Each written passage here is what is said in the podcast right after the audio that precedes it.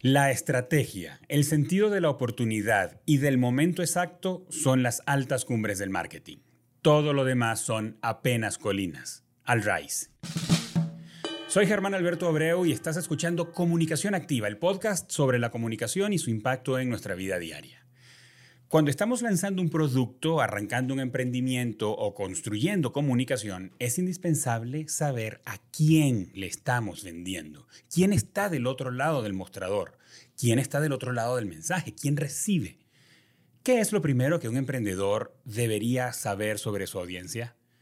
¿Cuáles son las respuestas imprescindibles que necesita un emprendedor para diseñar el mensaje de su marca? Es verdad que los consumidores están cambiando sus hábitos cada vez más rápido. Pues para saber sobre mercados, audiencias y cómo una psicólogo se convierte en experta en marketing, vamos a conversar con Irene Lesman. Irene ayuda a construir propuestas de valor ganadoras a través del conocimiento del consumidor y el diseño de estrategias de marketing digital y estratégico. Es socia y consultora de Useful Agency y profesora invitada de LIESA. Y antes de darle la bienvenida a mi invitada, quiero hablarte de algo que está sucediendo en tu ciudad en este momento, en la ciudad donde tú vives. Cada día, 200 mil personas se mudan a las ciudades. Cada día. 200 mil personas. La proyección es que dentro de 27 años, dos tercios de la población esté viviendo en alguna de las 500 ciudades más grandes del mundo. Y quizás tú ya vives en alguna de ellas. Y cuando pensamos en este nivel de movilización, eh, se nos ocurre la pregunta, ¿tu ciudad tiene problemas? ¿Cuánto más crees que puede soportar tu ciudad con los problemas que está viviendo hoy? Imagínate esto exponencialmente. Yo creo que podemos hacer algo. Movement, o como se conoce en América Latina, Movimiento América Latina, es una organización sin fines de lucro que tiene como objetivo catalizar a los líderes de las ciudades para impactar positivamente sus centros urbanos, pero se hace a través de la investigación rigurosa, los liderazgos locales y la colaboración entre los diversos sectores de la sociedad. Hoy día Movement está comprometida con iniciativas que están cambiando la historia en ciudades de Europa, India, Canadá, África y el Pacífico Sur. ¿Quiere ser parte de los que pueden cambiar la historia en América Latina? Desde el año 2022, Movement está conectando a líderes de Brasil, Costa Rica, Chile, Guatemala, Haití, Panamá, Puerto Rico, República Dominicana y Venezuela, con el objetivo de lograr el florecimiento sostenible en las ciudades de estos países.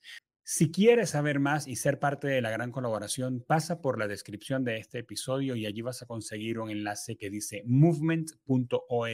Haz clic allí o anda directamente a movement.org. Ahora sí, Irene, bienvenida a Comunicación Activa. Qué gusto, Germán, de verdad, qué tremendo placer acompañarte el día de hoy y además con este reto tan importante que es hablar de marketing, pero desde un punto mucho más estratégico del que estamos acostumbrados.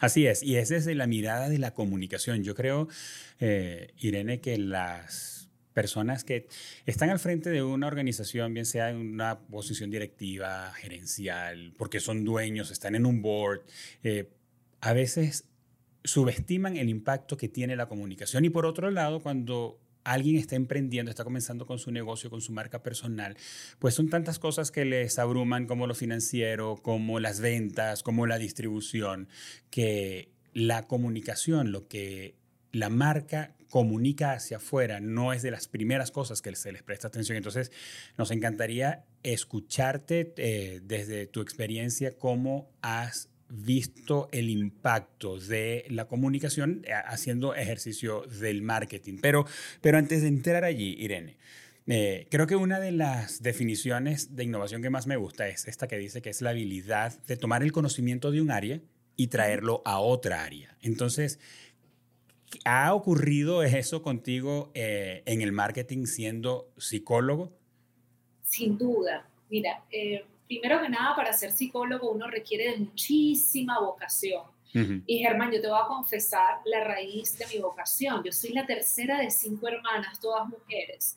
Y estar en medio, evidentemente tuve que desarrollar ciertas habilidades de conciliación, de escucha y de básicamente em, tratar de llevar la fiesta en paz, vamos a decirlo de alguna manera. Entonces, cuando una persona decide estudiar psicología, evidentemente hay unas fortalezas de origen, que es entender qué le pasa un poquito a los demás. Y por algún tema personal, que puedo hablar sin ningún problema, que dije, wow, pero yo quiero un poquito más, yo quiero objetivos más concretos, me apasionan los proyectos, empecé a ver hacia los lados y me encontré con el área de mercadeo. Pero fíjate qué interesante que profesionalizar el área de marketing no es sencillo, hermano, porque todos vendemos y compramos desde pequeñito. Sí. Entonces es un área del cual todos estamos familiarizados y quien no me crea, pues yo les digo, oye, tú te vendiste como una potencial pareja en su momento. Tú te vendes cuando estás aptando a una entrevista de trabajo. En fin, nosotros estamos continuamente haciendo marketing. Lo que pasa es que no lo estamos haciendo desde un punto de vista más profesional. Y voy a ser muy sincera, a veces el marketing se confunde solo con estrategias de promoción, con este tema publicitario, con las luces, con el confeti de grandes eh, estrategias. Entonces, cuando yo me encuentro con el área de marketing, yo estaba un poquito escéptica.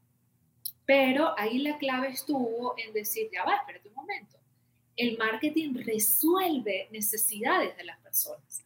El marketing resuelve problemas de la gente. ¿Por qué? Porque ayuda a conectar productos y servicios con lo que la gente necesita. Entonces yo ahí encontré una feliz coincidencia en donde dije, oye, ¿cuál es mi fortaleza? Si mi fortaleza es analizar, comprender qué tiene la gente por hacer, qué necesita, qué problema desea resolver, y el marketing lo hace lo mismo. Yo te voy a ser muy honesta, hermano. Yo cambié empresas, perdón, cambié personas por empresas.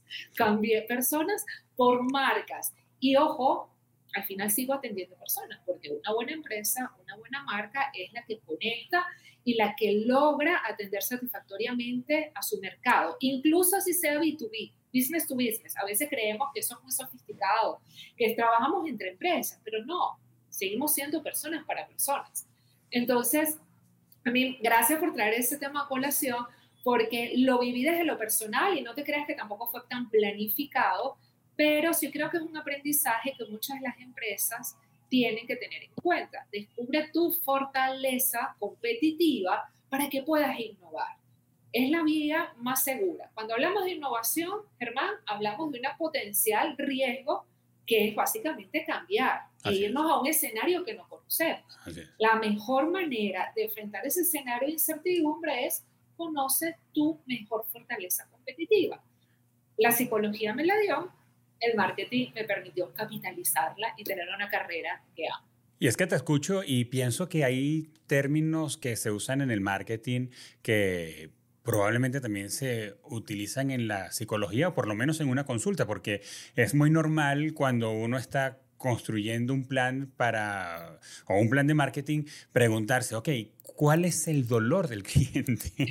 y eso nunca lo había visto así, pero está como muy terapéutico, ¿verdad? Sí, de hecho a veces entre más eh, senior o boomer, si hablamos de las generaciones, son mis clientes, tú ves que me empiezan a hablar un poquito escéptico. ¿Por qué? Porque esa generación, hermano, creció viendo las propuestas de valor como básicamente productos con funcionalidades.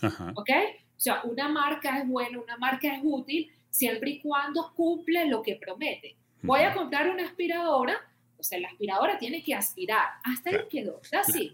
Entonces estábamos hablando siempre de atributos funcionales. Esto aspira, este carro funciona, en fin. Eh, cuando estamos hablando de las generaciones cada vez más cercanas, esos atributos que buscamos en las marcas han venido cambiando. Los primeros, los boomers, es esa funcionalidad.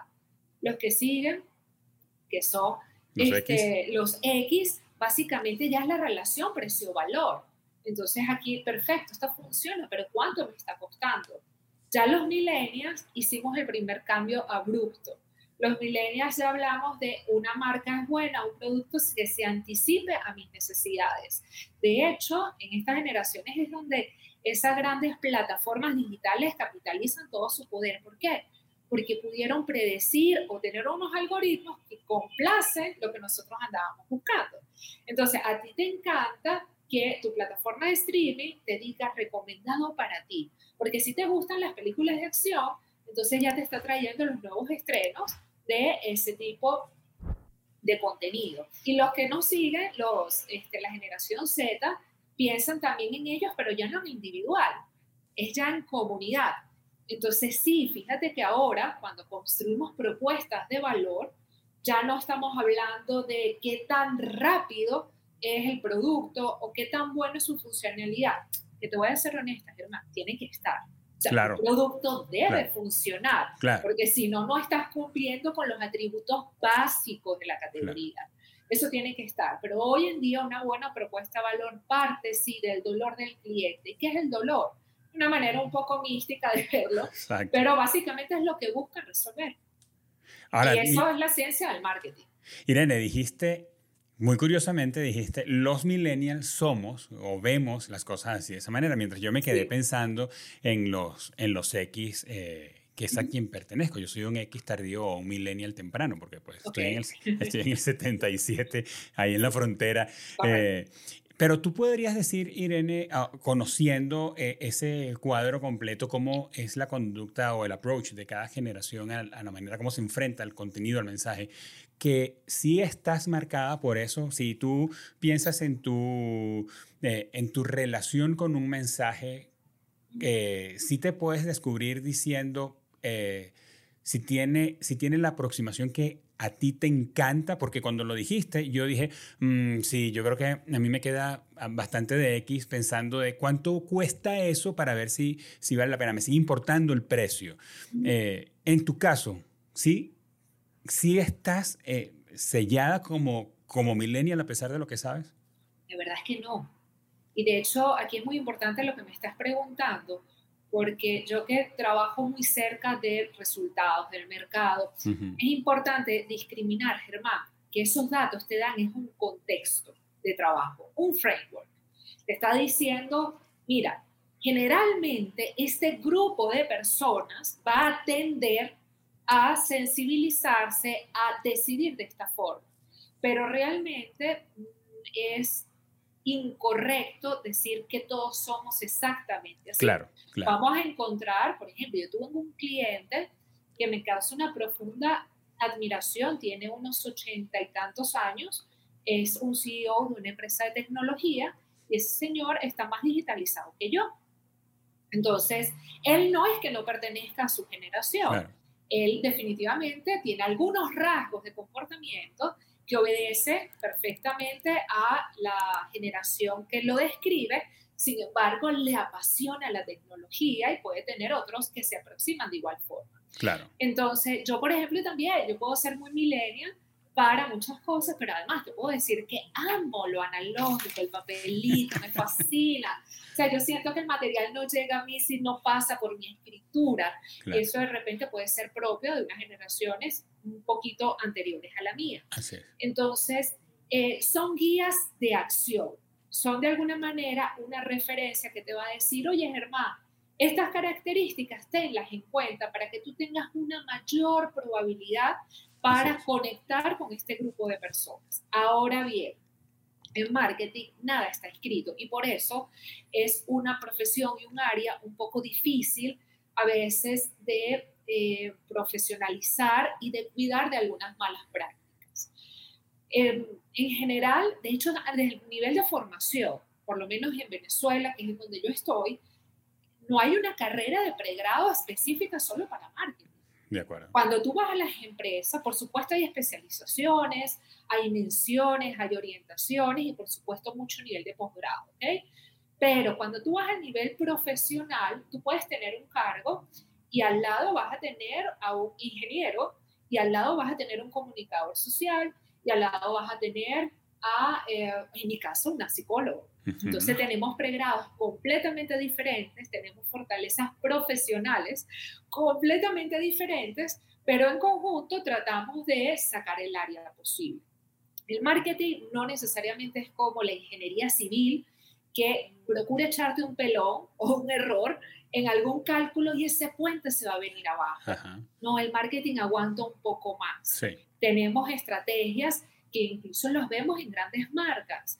Eh, hay marcas de gaseosas eh, que sobre todo en Estados Unidos han hecho unas campañas que tú dirás, wow, ¿qué pasó allí? Una, o sea, una, empresa multimillonaria de gran valor y resulta que el mensaje fue totalmente desacertado. Entonces ahí entramos un poco al cuestionamiento. Bueno, tal vez no es un error, es que lo que querían era generar ruido, era la relevancia, el marketing transgresor. Entonces el marketing un poco aguanta para muchas cosas. Por eso digo que generalmente los datos nos sirven para aproximar, para tratar de evitar grandes errores. Eh, en este caso, para mí, lo más importante son tus propios resultados. En pocas palabras, yo puedo tener unos datos, una investigación que me oriente mis decisiones, pero yo no me puedo desconectar de los resultados que mi comunicación, que mi campaña, que mis mensajes están produciendo a mis clientes. De acuerdo. Y entonces aquí es donde a veces, y si aquí hay una marcada diferencia incluso con las gerencias más antiguas, estamos acostumbrados a que el cliente es como una cosa que está del otro lado de la acera. El cliente es un ente que de vez en cuando nos molestamos en tocar. Hoy no, hoy no tenemos esa opción, Germán.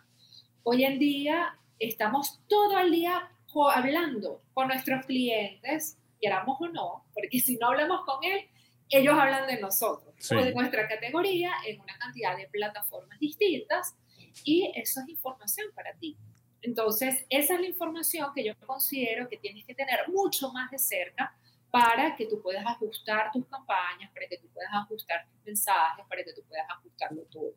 Además, cuando tenemos todo listo, entonces hay una nueva plataforma, hay una nueva característica, hay un cambio estructural, porque los humanos somos así, somos muy dinámicos, ¿verdad?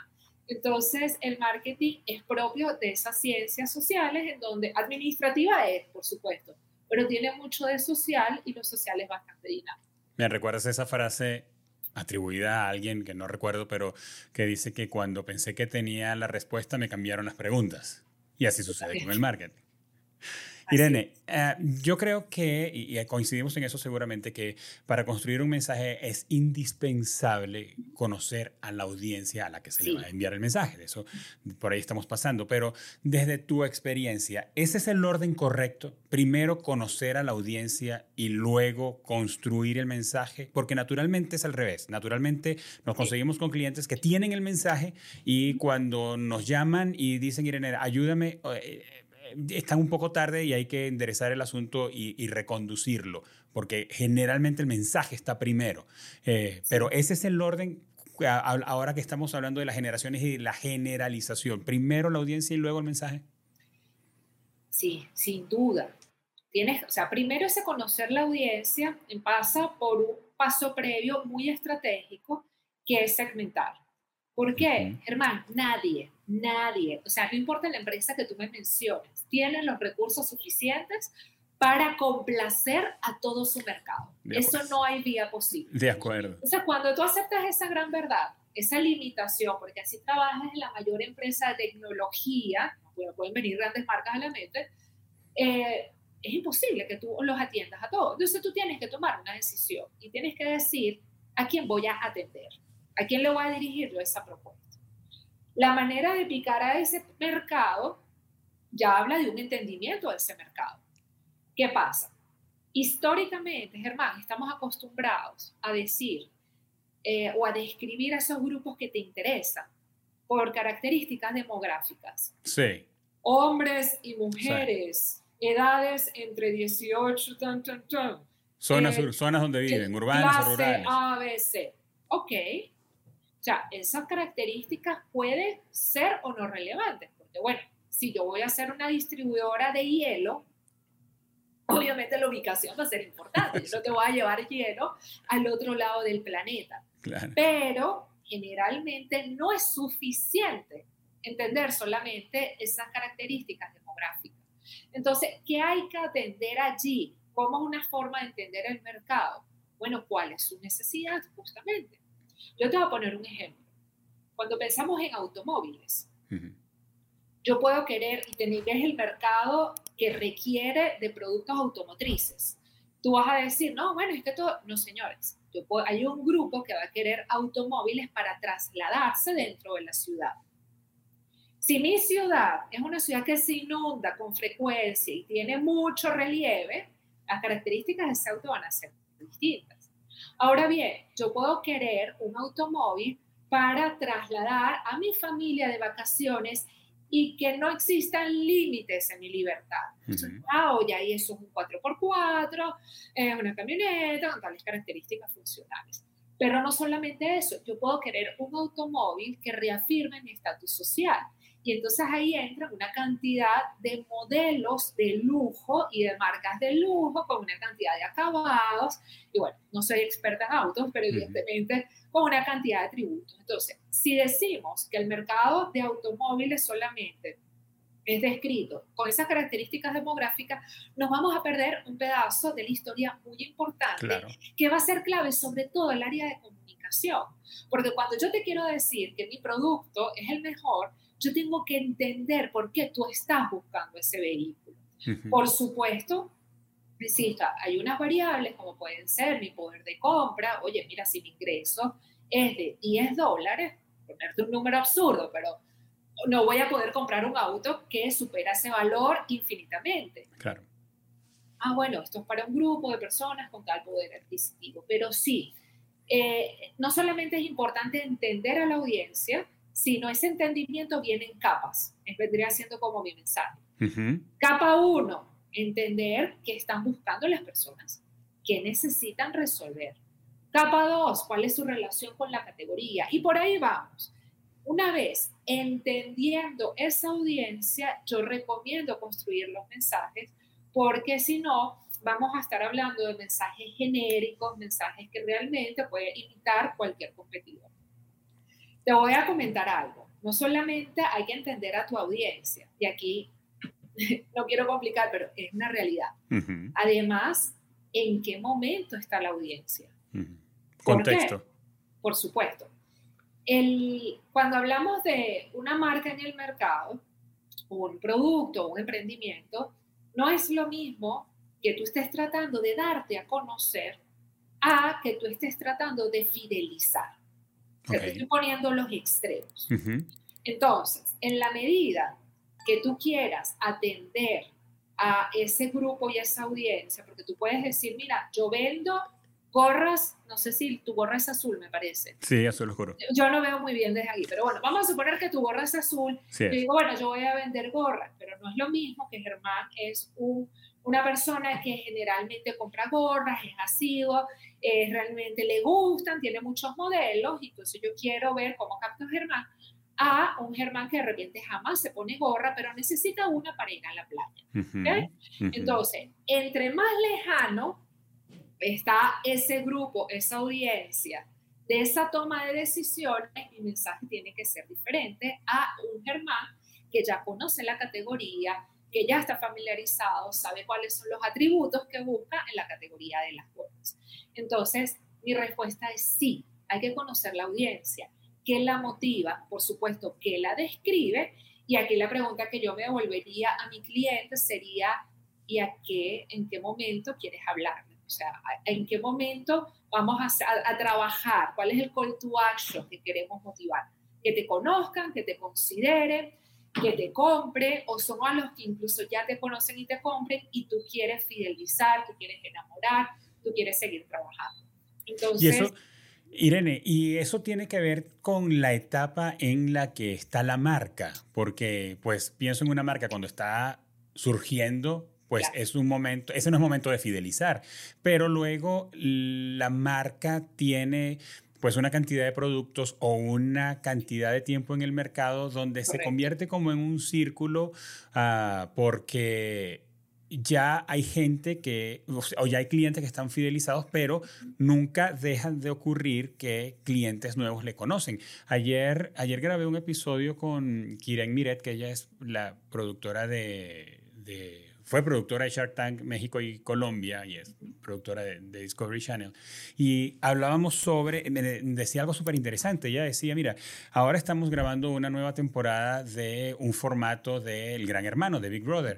Y yo le decía, pero Kiren, o sea, ese formato es infinito. O sea, yo produje en Venezuela la versión para Venezuela de Big Brother y eso fue hace más de 20 años.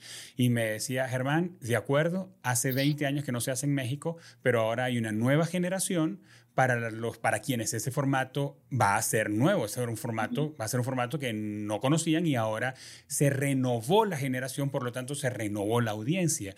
Eh, ¿Ocurre algo similar con el contexto del cliente en las marcas? totalmente. Yo puedo hablar aquí de marcas específicas. Sí, claro. Ok, fantástico. Fíjate, tan cierto es lo que estás diciendo que si pensamos en las marcas de celulares, ¿okay? Esta gente la gente de, iPhone, obviamente goza de una grandísima popularidad, pero vamos a estar claros, y mira que yo soy usuaria, es una marca que generalmente está sobreestimada a nivel de precio en relación a las funcionalidades. Que no estoy diciendo que no sirva, no, lo que quiero decir es que es una marca costosa y que en términos de funcionalidades existen otras que pueden incluso superarlo. ¿Estamos claros de eso?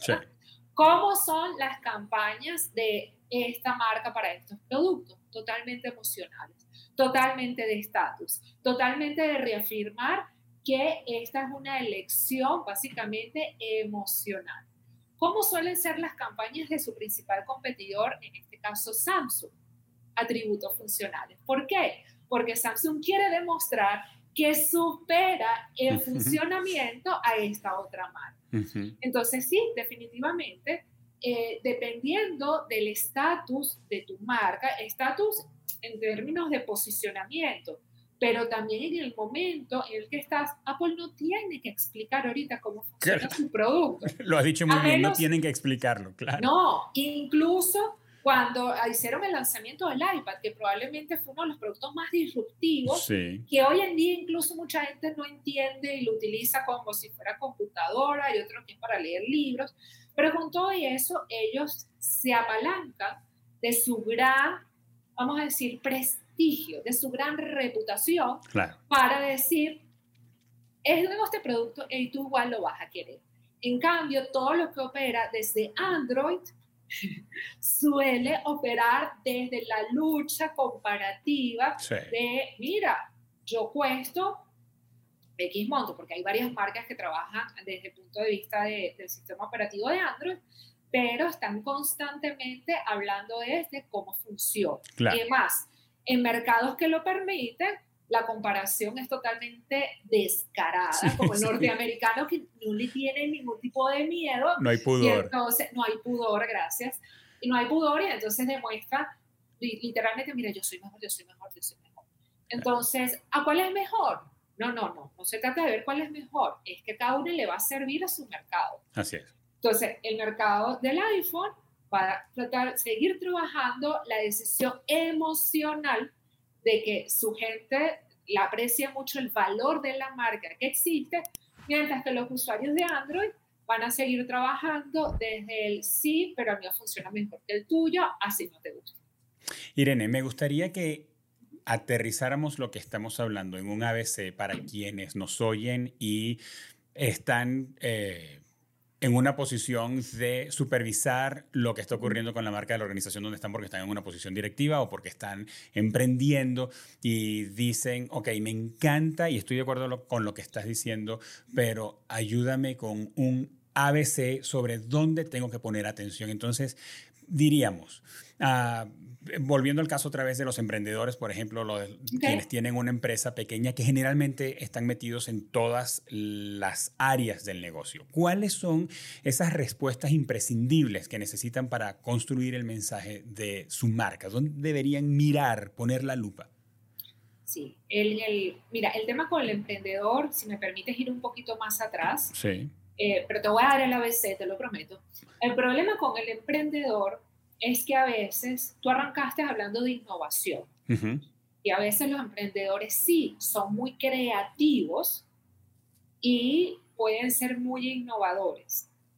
Cuando van al mercado incluso te dicen, no, pero a todo el mundo le ha encantado lo que yo vengo a proponerles. A veces olvidan el tema de que todo emprendimiento tiene que venir respaldado por una demanda. Es decir, que exista un poder de compra para tu producto.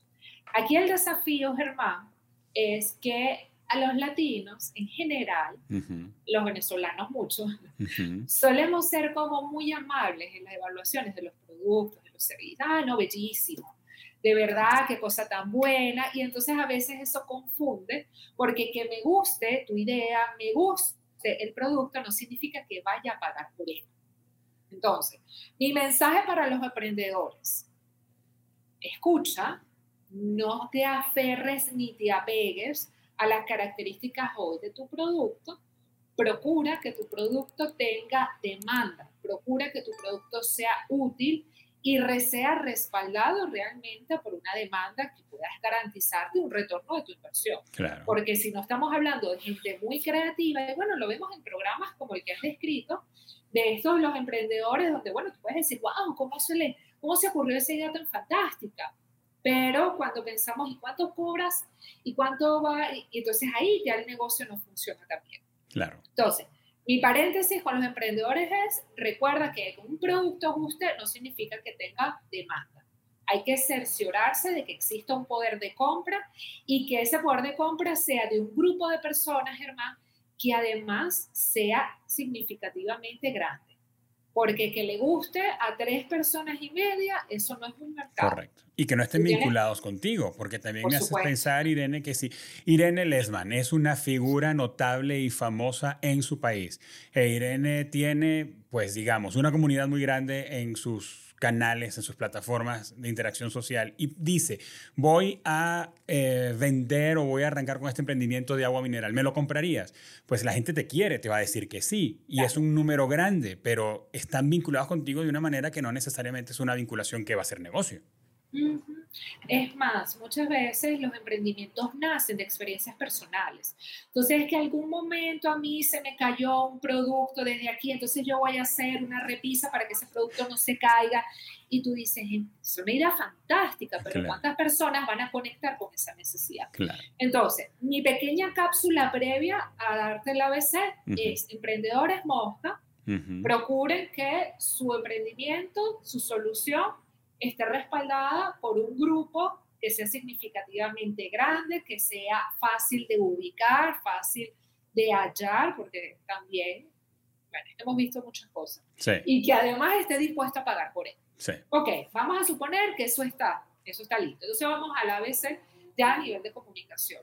Sí, tienes que conocer primero que nada a tu grupo, pero además exactamente qué es lo que necesita. Y cuando hablamos de necesidad, sí, eh, Germán, hay muchos tipos de necesidades. Entonces, yo como te digo, un producto puede ser o puede conectar con muchos tipos de necesidad, estatus, funcionalidades, este, entre otras cosas. Entonces, ten claro que cuál es la necesidad que tú quieres atender y que está presente en el grupo de personas como tal. Y no solamente la necesidad que apunte, mira qué, qué chévere es sino que alivios, alivios de dolores tú puedes acompañar con ese producto y servicio. Ejemplo, no solamente, vamos a suponer, esta agua mineral. Es el agua, pero si yo para conseguir esta agua, yo tengo que viajar a muchos kilómetros de mi casa. Y de paso el envase es de vidrio y es muy pesado para trasladar desde mi auto al ascensor. Y de paso, esa señora, ese punto de venta que lo vende o esa clase de cadenas de venta eh, solo aceptan un modo de pago, estás haciendo la vida imposible. Así es. Entonces, estás gritando, no me compres. Estás gritando, no me compres. Entonces, a veces no solamente se trata de los atributos que solucionan la vida de la persona, sino como tu propuesta de valor, y por eso yo hablo de propuesta de valor y no de producto solamente, ¿Cuál es la propuesta que acompaña a través de alegrías inesperadas? Sé que suena un poco romántico, pero lo es. Oye, porque te viene con ciertas facilidades, porque esto tiene un código QR en donde yo escaneo y me encuentro una guía práctica sobre qué sé yo, cómo puedo mejorar y optimizar y qué cosas puedo hacer yo con ese producto, cómo puedo obtener mucho más valor o cómo esa misma propuesta me va a evitar a mí unos dolores de cabeza tremendos. Entonces, conocer a tu audiencia, qué necesidad, qué dolores y alegrías les puedes dar. Cuando tú entiendes esa propuesta de valor y además cuál es el momento que tú quieres atender desde marketing, ah, es que yo quiero traer nuevos clientes. Ah, es que yo quiero es mira, incentivar la compra, porque no es lo mismo, Germán, que yo te diga, oye, conóceme, a oye, cómprame ya. Claro. Entonces, necesidades de los clientes y sus dolores y aliviaciones y todas estas alegrías. Dos, ¿cuál es el momento para que entonces puedas construir un mensaje que conecte con ese grupo de personas? De acuerdo. Estamos hablando entonces de necesidades, dolores de los clientes y el momento. Y de cualquier manera, siento que refuerzas eh, lo que decíamos al principio. Ahora cuando vuelves a hablar de momento, otra vez es no solamente se trata del producto, no solamente se trata de lo que el cliente necesita escuchar para comprar, sino en, en qué momento está el cliente. Sí, es más, quisiera hacer una, una acotación un poquito más... Ah, Precisa. Ya me, ya me alboroté, o sea, está fregado, Germán. el, el a nivel de contenido, ¿ok? Entre la persona menos conoce tu marca, más tienes que hablar de lo que ellos necesitan, de lo que ellos pueden buscar. Y no, y no más de tu marca. Exacto, exacto. O sea, es como te voy a ayudar yo a hacer la vida fácil. Claro, Entre la persona esté más cerca de la toma de decisiones, tienes que hablar más de ti. Ok. Porque ahí ya estás compitiendo en el set de consideración. Claro. Les voy a poner un ejemplo de mi vida personal. Yo agarré de finales de año, tú sabes que uno se pone místico el año que viene, mis metas, y yo me propuse estudiar fotografía. Fantástico. Inicio un curso de fotografía con una cámara prestada, porque Germán, nadie compra una cámara, bueno, sería una inversión un poco arriesgada. Hago mi curso de fotografía, me gustó, y toda persona que va a comprar su cámara se hace la siguiente pregunta. Canon o Nikon. Yo sé que hay otras marcas, yo lo sé. Correcto. Pero generalmente es el top 2 de marcas más conocidas. ¿Qué hace una buena persona que está debatiéndose entre marcas? Lo busca en un buscador en Google y yo agarro y escribo. Va a los reviews y compara. Eh, no, y ni siquiera, sino digo, ¿qué marca es mejor? ¿Esta o la otra? Y los resultados, bueno, generalmente son de blogs. Claro. Y yo abro el primero y era tal cual el título. Marca tal o marca tal. Y las respuestas, el análisis fantástico y además totalmente neutral, porque ese blog no vende cámaras. Y yo vuelvo a googlear y digo, y así voy a la búsqueda, y cual no sé qué, y casi siempre me llevaba al mismo blog. Y yo digo, ya va, pero ¿qué está vendiendo esta gente? Porque tanto contenido, qué, qué interesante, ¿no? esta gente lo que vendía era cursos de fotografía. Entonces, ¿yo estaba buscando un curso de fotografía? No. No. Yo estaba buscando era cómo tomar la mejor decisión clásica de la categoría. ¿Cuál marca voy a comprar? Claro. Entonces, esta gente entendió muy bien cómo adaptar sus mensajes de comunicación para atraer. Ellos agarraron y me empezaron a hablar de mis problemas Ah, tú te estás debatiendo entre cuál marca comprar. Hacer, yo te doy la respuesta. Tú quieres saber qué tipo de marca, de tipo de modelo es mejor para principiantes, toma la respuesta. Tú quieres además saber cuáles son los primeros ejercicios, toma la respuesta. Y yo ya enamorada de cómo esta gente me da ese contenido tan valioso. Claro, me suscribo al blog. no solamente me suscribo, sino que el próximo curso de fotografía que yo pienso hacer, ya los tengo en mente. Claro. Ya los tengo en mente porque me doy cuenta que es una gente seria, una gente que domina muy bien el contenido, que me ha sabido hablar, que me ha sabido ayudar. Entonces ya cuentan, ya cuentan con un nivel de credibilidad para mí importante en cuanto a que en algún momento cuando yo decida ir a ellos están en mi set de consideración. ¿Qué pasa? El día que yo quiera hacer ese curso, mira cómo los mensajes son distintos, entonces ya los mensajes que, con los que empiezo a conectar ya dentro de esa página web, porque eso es otra cosa, el mensaje tiene que adaptarse a cuál va a ser la plataforma a, a darlo a conocer, a comunicar. Cuando ya yo estoy en esa página web, entonces los mensajes ya son descuentos, ya son facilidades de pago, ya son facilidades del producto, mira, qué sé yo, un curso corto, asíncrono, eh, vas a tener unos libros gratis, o sea, ya es la propuesta comercial, la propuesta de ventas. Entonces, yo creo que este es un bonito ejemplo en cómo entre más lejos está el cliente de ti, más tienes que hablar de qué necesita. Mientras se acerca, ya tú hablas de tu marca. Ay, Irene, este, yo quiero ser una marca grandísima y creo que todo el mundo me conozca. Sí, el dinero resuelve mucho el alcance. Es una gran verdad. Yo puedo forrar la ciudad con vallas y abordar evidentemente todos los canales, radio, publicidad, televisión abierta, escrita, diciendo tengo tal marca. Pero eso cuesta mucho dinero. Sí y no voy a conectar. Entonces, ¿voy a lograr que mucha gente me vea? Sí. ¿Voy a lograr que mucha gente realmente me recuerde? De repente, pero conecta, no necesariamente. No necesariamente se va a convertir en mucha gente que te compre. Entonces ahí el retorno de inversión es bastante fregado. Claro.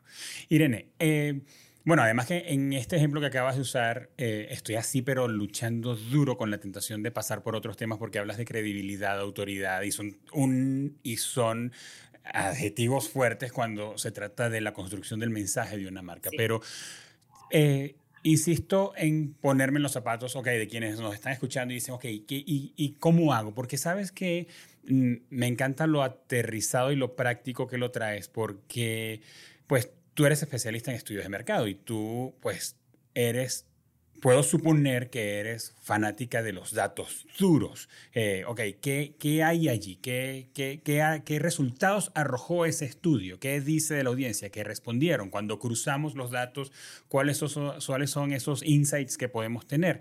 Y, y, lo supongo porque a mí también me encanta, ¿no? Pero a veces siento que hay una brecha, Irene, entre los datos y lo que efectivamente podemos hacer.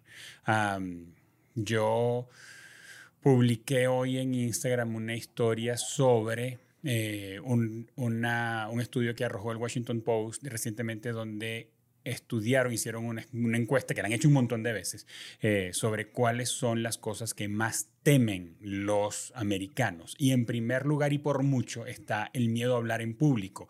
Por encima a las serpientes, por encima a las alturas, por encima las fobias. Y, e insólitamente, por primera vez apareció en el estudio que le tienen miedo a los zombies. Pero bueno, eso no es tema de, de este episodio, ¿verdad? Pero, puede ser.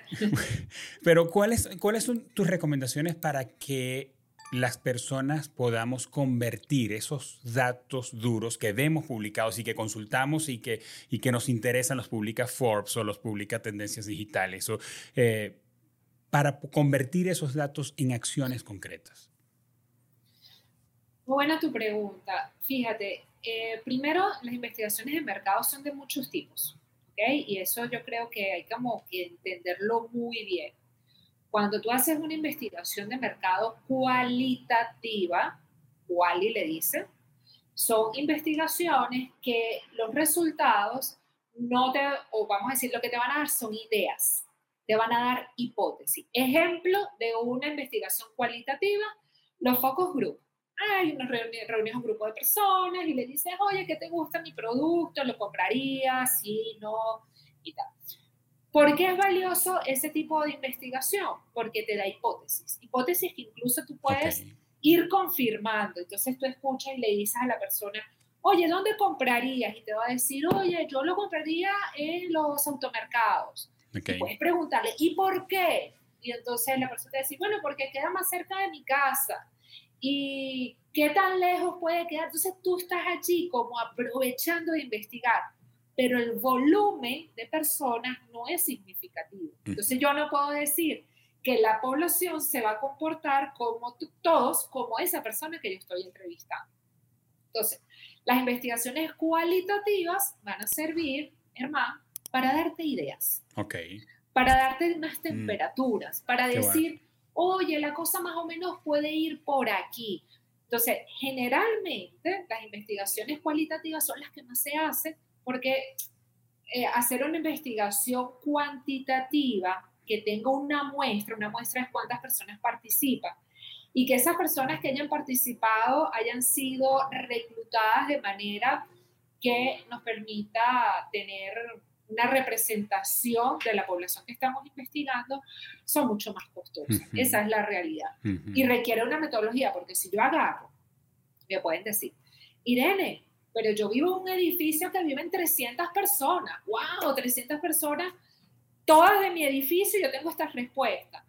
Esas 300 personas que viven en ese edificio y tú encuestaste no representan lo mismo que 300 personas escogidas aleatoriamente, construidas. Entonces, la metodología te va a decir mucho qué vas a hacer tú con esa información. Si es cualitativa, te va a dar insights, te va a dar, insight es darse cuenta. Es decir, de repente, conchale, yo no había pensado en eso y generalmente sirve para que tengas una hipótesis que luego se valida con un estudio ya numérico, si tienes los recursos. Irene, aquí no tenemos recursos de nada. Aquí lo que tenemos son estudios publicados y son los que yo voy a consultar por internet porque yo soy un emprendedor y yo no voy a poder hacer esto. Fantástico, tú vas a leer eso. De hecho, lo hago yo en muchas de mis clases. Te recomiendo eh, por ejemplo, de Carlos Jiménez, con quien trabajo, eh, tendencias del consumidor. Fantástico, entiéndelo, pero aquí la pregunta es, ¿cómo crees que pueda impactar, es un insight, es cualitativo, esa tendencia a tu negocio? Mm. ¿Cómo crees que aplica? Porque aquí, Germán, te voy, a, te voy a ser muy honesta. Generalmente el experto en el negocio es la persona que está en cargo ningún estudio va a saber más del negocio que el mismo persona que está dentro de él. Claro. El estudio lo que busca es respaldar, es despistar, es aclarar o profundizar algunos aspectos del comportamiento o de las preferencias de la persona. Entonces, mi, mi recomendación para la utilización de este tipo de estudios vendría siendo cómo de alguna manera crees que impacta a tu negocio. Y eso va a impactar siempre y cuando tú tengas tus objetivos claros. Yo creo que la información va a ser útil en la medida que tú sepas qué querías hacer o qué estás tratando tú que esclarecer. Mira, yo te voy a hacer una, voy a contar rapidito una anécdota que este, que un profesional, un compañero, un colega, investigador de mercado, pero bueno, de estas personas que son increíbles, mm. me dijo alguna vez, él me dijo, Lesman, es mi apellido, o sea, laboralmente no, nos entendíamos así, dice Lesman, el problema de preguntar es que la gente responde. ¿Cómo? ¿Qué quieres decir? Y yo, sí, me dice, sí, el problema de preguntar es que la gente responde. ¿Qué te quiero decir hoy con esto, Germán? hay mucha información. Sí. Yo puedo hacer ahorita una encuesta y la gente siempre me va a decir cualquier cosa. Sí. Y eso va a ser valioso en la justa medida que yo pueda discriminar. Primero, si las preguntas son las correctas. Si el estudio que usted estoy utilizando realmente es el correcto. Mira, salió un estudio de eh, que en Reino Unido la gente prefiere. ¿Tú vas a aplicar eso aquí en un país latinoamericano? Claro. Pero eso no quiere decir que el estudio no sirva. Aquí tú tienes que tener un criterio y decir, bueno, este estudio me puede dar unas ideas de qué cosas puede tener la gente en cuenta, pero yo no puedo decir que mi mercado en Latinoamérica se comporta de esa forma. Claro. Entonces, es un tema de criterio del usuario en decir, esta muestra se parece a la mía, este negocio se parece al mío, esta información me puede impactar a mí. Yo a veces cuando doy clases, hermano, le digo a mis estudiantes, porque a veces los que trabajan en B2B, es decir, en, empresas que venden servicios a otras empresas, yo les hablo del consumidor, que me ponen a veces unas caritas así como... Claro. Como si fuera consumo masivo, pues. Sí, sí, eso no es conmigo. Yo le digo, no, no es contigo, pero probablemente sí es con tu cliente. Y si a tu cliente le va mal, tu cliente, no te va a comprar más a ti. Entonces, oye, esos son los criterios que yo invito a tener a la gente. Oye, vamos a ver esto macro, que me está diciendo cómo pudiese ser, y eso te va a dar a ti siempre, a menos que sea un estudio que tú contrates, van a ser hipótesis. Hipótesis que luego yo invito a confirmar a través de una relación cercana con tus clientes. Nada va a ser mejor que tú sentarte, tienes un restaurante, habla con tus clientes Tienes una empresa que vende software de tecnología, habla con tus clientes. Vendes una productos en internet, habla con tus clientes, no hay excusa. De acuerdo. Además que, Irene, has respondido eh, la pregunta con algo que para mí ha sido una vuelta de tuerca, que es, esto sirve para tener insights, para desarrollar ideas, para que sean disparadores de ideas. Eh, porque la verdad nunca lo había visto así, ¿no? Y me parece que viéndolo desde esa perspectiva, puedes tener, casi, casi que puedes tener como un análisis del dato a partir del dato, sin necesidad de que nadie los interprete, si lo ves como una fuente de ideas y de alguien que está haciendo preguntas que tú no se las estás haciendo a ese volumen de personas o preguntas que quizás no estás haciendo, quizás es la idea surge a partir de, hey, haz esas preguntas tú a los que tú tienes cerca y te compran y te consumen. En fin, me, me, me haces pensar mucho a partir de allí. De hecho, de hecho, fíjate, una de las de la gestión que yo más trato de incentivar en mis clientes, pero también en mis alumnos, sobre todo los alumnos que están en una actitud un poquito más deformativa y demás, es un poco, oye, no des por sentado. Mira, el día a día, Germán, yo puedo ser gerente general de la institución más grande del mundo. O sea, no importa. Y uno dirá, wow, esa persona debe ser muy estratégica.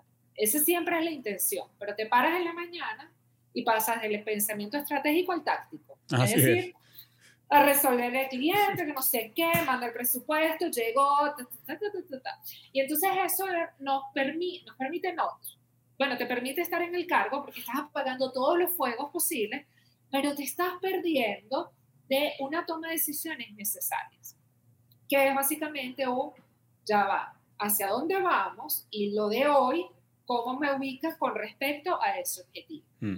Entonces, yo le digo a mis clientes, a mis alumnos, si yo le te digo que tu página web, si te muestro Google Analytics, que es esta plataforma que te dice te cuenta un poco qué hace la gente en tu web, pero son indicadores. Fíjate, eso no es un estudio de mercado, eso es una plataforma que te dice los indicadores. Si te digo eh, que la gente pasó cinco minutos en tu website, ¿qué infieres tú? Que les gusta lo que están viendo. Ok. Si te digo que eso, eh, esos cinco minutos lo pasaron en la página de blog y no la de productos. ¿Qué te está diciendo? Que están leyendo y no están comprando. Ajá. Y si te digo que la página de abandono fue el carrito. Oh. Quisieron comprar y no decidieron. Exacto. Entonces, o ¿qué te pasa si te digo que duraron apenas 10 segundos en tu página web? Entonces, no es solamente el numerito. Es el, no es el dato frío. No, eso es valioso. Claro. Pero eso sin contexto no te va a decir nada. te voy a poner otro ejemplo. Si yo te digo, eh, Germán, el resultado de la inflación de este mes es 40%. ¿Cómo te sientes? Un venezolano se va a sentir feliz. se va a alegrar y va a decir, oye, solo 40%. Y para los que no son venezolanos, les comento que venimos de una hiperinflación, en donde, la, bueno, no soy economista, pero son unos niveles de inflación muy superiores a un 40%. Entonces, ese 40% en Venezuela es una buena noticia. Si ese 40% se lo dice a una persona que vive en Suiza, se acabó el mundo. Listo, se acabó el mundo. Porque probablemente sus niveles de inflación sean de un solo dígito y de los bajitos. Entonces, no es tanto el número, es el contexto. Así es. Por eso, yo puedo tener los mejores estudios, pero si yo no me siento con el cliente a discutir, a analizar, a encontrar ese contexto, me estoy perdiendo una parte de la historia de ese cliente, de esa respuesta, que es muy valiosa. Entonces, yo creo que aquí incluso nadie tiene la verdad absoluta. La utilidad de la información se va a hacer en conjunto. Uno como experto de proveer la información, del análisis, lo que tú quieras, pero el dueño del negocio siempre va a ser el cliente. Entonces es una historia que se va a construir en conjunto. Así es. Irene, gracias por eso. Muy buena perspectiva de eso. Ahora, Irene, para cerrar un poco sobre ti. un poco sobre ti. ¿En qué estás ahora? ¿En qué proyecto estás involucrada? ¿Qué te tiene emocionado, desafiada? Mira, eh, trabajar en marketing es complicadísimo. Obviamente hay clientes, proyectos. Trabajar en consultoría es muy refrescante porque todos los meses te pide de alguna manera involucrarte con un área del negocio que a veces incluso ni conocía, porque no estoy familiarizada como consumidora de todo, ¿no? Em, incluso de repente puede ser una marca de caballeros exclusiva y tú, wow, mira, ni siquiera soy usuaria, pero te familiarizas y te comprometes. Pero una de las grandes cosas que me reta a mí, pero no solo a mí, me he dado cuenta que a muchísima gente, es el desafío de desarrollar madurez digital. ¿Qué es la madurez digital? El grado en que tú utilizas la tecnología para generar valor. Entonces, ¿qué sucede? Que entramos un poquito de angustia porque creemos, Germán, que es algo finito que se sabe y se domina. Pero lo que muchas veces no hablamos de la madurez digital es que es un proceso continuo. En pocas palabras, cuando tú crees que vayas a tener todo dominado, te cambian las preguntas te cambian las plataformas, salen dos más, el algoritmo de la otra se fue al carrizo, llega una nueva red social, llega una nueva necesidad, llega, se apunta. Mira, el año pasado fue súper retador toda la situación de Instagram. Sí. En pocas palabras, el cuestionamiento acerca de qué es lo que iban a mostrar, si eran las fotos, que era lo que los definía como plataforma, o el peso que le iban a dar a los videos. Y la gente decía, de hecho, hubo una campaña en Estados Unidos y todo, que Instagram que vuelva a ser lo que era antes. Y bueno, eh, yo creo que tú me dices que me apasiona y me motiva seguir disfrutando del cambio y aprender de él, porque el día que yo sienta que ya lo haya aprendido todo, ese día quiere decir que ya yo no sirvo para esta profesión y que no estoy viendo lo que hay que ver. Cuando no es la tecnología, es una situación de salud, cuando no es, me refiero a la pandemia, que nos cambió muchas reglas del juego, cuando no es eso, es un movimiento geopolítico, porque pareciera que Rusia y Ucrania están muy lejos y resulta que no. Así es. Eso generó un impacto muy importante en los otros. Por eso yo creo que me tocó aprender, Germán, em, hacer las paces con un proceso de aprendizaje continuo, así seas consultor, así seas profesor, eso siempre va a estar allí hacer las paces también con lo importante que es estar informado de manera continua y no discriminar lo que hoy no parece importante. Un poquito de cultura general siempre te va a ayudar probablemente a poder detectar cómo esa tendencia tarde o temprano puede llegar a ti y además qué quieres hacer. Entonces, por supuesto, a mí a veces la gente me dice, eh, deberías desarrollar más contenido y tal. Bueno, debería ser, ojalá pudiese tener el equipo para hacerlo. Gracias por, de hecho por la invitación que me hiciste hoy, porque me encanta hacer estos espacios, aunque de repente en el día a día no, no genera tanto espacio, no tenemos tanto tiempo, pero yo creo que es eso, difundir incluso por la pasión por un marketing mucho más responsable, más cercano de los clientes, más ágil también, este Germán. Sí. Yo creo que la gran diferencia entre los clientes muy grandes que tienen alcance, tienen presupuesto, tienen profesionales, que les da miedo. Sí. Los pequeñitos tienen poco que perder. Claro. Pueden echarle realmente todas las ganas, pero tienen poca paciencia para construir sus audiencias. Mm, vaya. Entonces, este, acompañarlos a ellos en ese proceso y disfrutarlo es lo que una de las grandes cosas que me tiene aquí feliz y contenta. Irene, mil gracias. Gracias por acompañarnos en este episodio. Gracias por tu tiempo. Gracias por tu generosidad con tu conocimiento y dejarnos saber un poquito de lo que sabes y darnos estas recomendaciones y esta manera de ver el marketing con, por donde pasamos, ¿verdad? Apenas que pasamos por, por, por las audiencias y por qué deberían hacer eh, los emprendedores o los que están frente a una organización y necesitan prestarle atención a su marca. Irene, gracias. Muchas gracias por tu tiempo. A ti, un gusto. Amigos, y si quieren saber más de Irene, aquí en la descripción de este episodio van a conseguir los enlaces que los pueden poner en contacto con ella y hacerle las preguntas que se les ocurrieron y que yo no he podido hacer porque no se me ocurrió o no tuvimos el tiempo a Irene Lesman.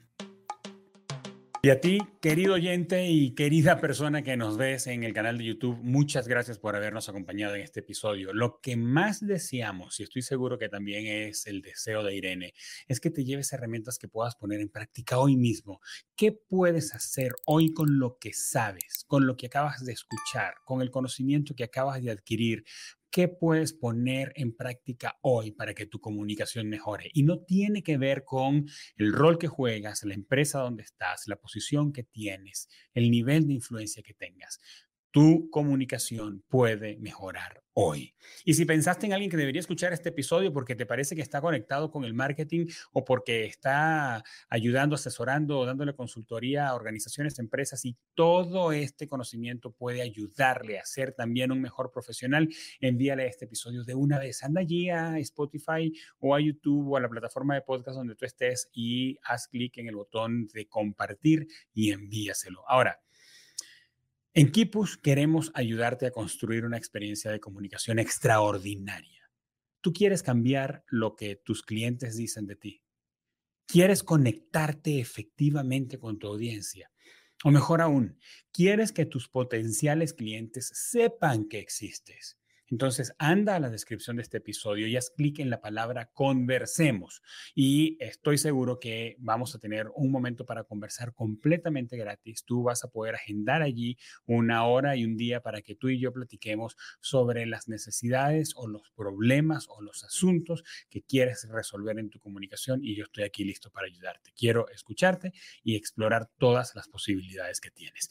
Este episodio de podcast y este podcast, Comunicación Activa, es es una realidad gracias al compromiso y al profesionalismo de Mariana Moreno en la producción, de Eva Daniela Abreu en la coordinación de redes sociales y de Oscar Osorio en la producción y postproducción del audio y del video. Nos escuchamos y nos vemos en un próximo episodio.